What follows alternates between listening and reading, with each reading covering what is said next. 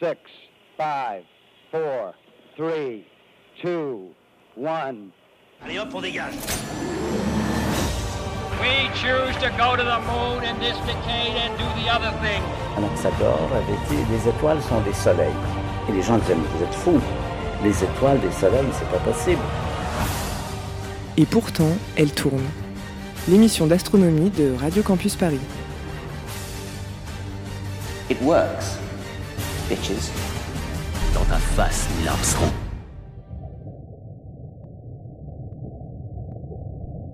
Bonjour à tous, chers auditeurs, et bienvenue dans Et pourtant elle tourne. Cette année, nous vous amènerons à la découverte de différents objets de l'univers. Et pour commencer en douceur, nous allons vous parler d'un objet qui paraît peut-être banal, mais qui pourtant est plein de mystères.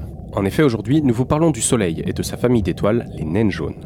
Le Soleil est une naine jaune, naine parce qu'elle est petite et jaune parce qu'elle est jaune. En effet, ces deux critères, taille et température, suffisent à qualifier l'ensemble des étoiles. Plus une étoile est bleue, plus elle est chaude, et plus elle est froide, plus elle est rouge. Une naine jaune est un type d'étoile assez répandu dans l'univers. On classe dans cette catégorie des étoiles dont la masse varie entre 0,7 et 1,2 fois la masse du Soleil. On estime qu'elle représente 10% des étoiles de la Voie lactée, soit environ 30 milliards d'étoiles.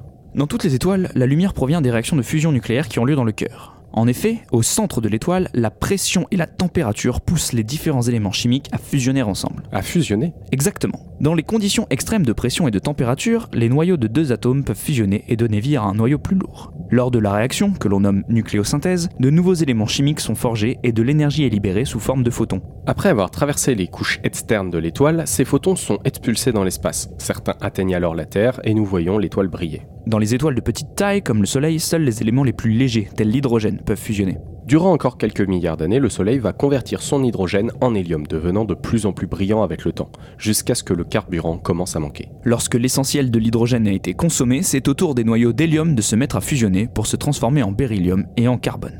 Lorsque cette opération se produit, la naine jaune se transforme, elle gonfle et perd en luminosité.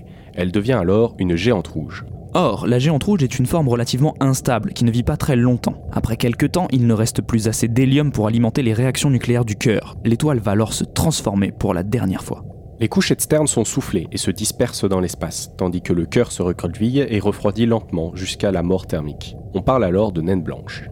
Et le Soleil dans tout ça? Dès l'Antiquité, on trouve des savants qui affirment que le Soleil est un astre. Le philosophe Anaxagore avait affirmé qu'il s'agissait d'une boule de feu dans le ciel et que les étoiles étaient de même nature que le Soleil. Dès 1796, Laplace propose la théorie de la nébuleuse primordiale. Selon lui, c'est l'effondrement d'un immense nuage de gaz qui aurait donné vie au Soleil et au système solaire. Le centre du nuage, plus dense, aurait formé le Soleil et les éléments périphériques auraient donné vie aux planètes. Depuis les années 80, la NASA a envoyé plusieurs sondes pour étudier le Soleil de plus près. En 1982, la sonde Solar Maximum Mission étudie les tâches et les vents solaires. En 1994, la sonde Ulysse survole les pôles de l'astre. Depuis l'an dernier, une nouvelle sonde est dévolue à l'exploration de l'astre, Parker Solar Probe. Cette sonde est l'objet humain qui s'est approché le plus près de la surface du Soleil. Protégée par un bouclier de céramique, elle va dans les années qui viennent faire des passages de plus en plus rapprochés de son atmosphère pour y étudier la couronne solaire. Fun fact, le Soleil est une naine jaune, littéralement. En comparaison avec d'autres astres que nous connaissons, le Soleil est plutôt petit. Les scientifiques considèrent aujourd'hui que cette caractéristique a joué un rôle primordial dans l'apparition de la vie sur Terre. Les naines jaunes présentent une durée de vie suffisamment longue pour laisser une chance à la vie d'apparaître et de se développer, et elles sont relativement stables en comparaison à d'autres types d'astres. On estime que le Soleil a une espérance de vie de seulement 10 milliards d'années, dont 4,5 se sont déjà écoulées. D'ici 4 milliards d'années, le Soleil entamera sa mutation en géante rouge. À ce moment-là, son atmosphère devrait gonfler jusqu'à englober l'orbite de Mars, détruisant par là même le système solaire interne, dont la Terre.